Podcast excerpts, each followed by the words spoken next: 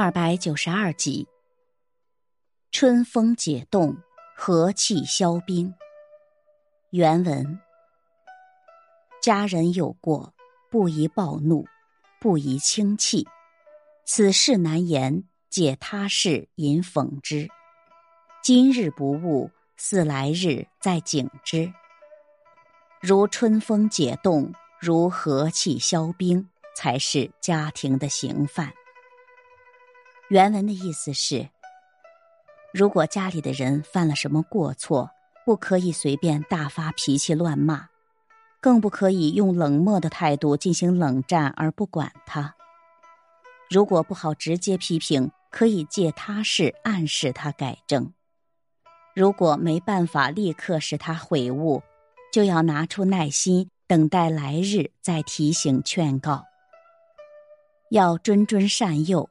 要像春天的和风解除冰天雪地似的冬寒一样慢慢来，要像温暖的气流消融冰雪一样，在不知不觉间进行，这样充满一团和气的家庭才算是模范家庭。感悟：怎样治家？古人有很多专门的论述，现代社会里。家庭问题引起了方方面面的关注，尤其是子女教育问题。每个家庭方法不一，有的家庭望子成龙心切，家长对于子女的管教特别严格，每当子女犯了过错，就立刻暴跳如雷，非打即骂。有的家长对子女的学业和事业漠不关心，放任不管。这种粗暴和冷漠的教育方式，都会对子女的人格发展产生不良的影响。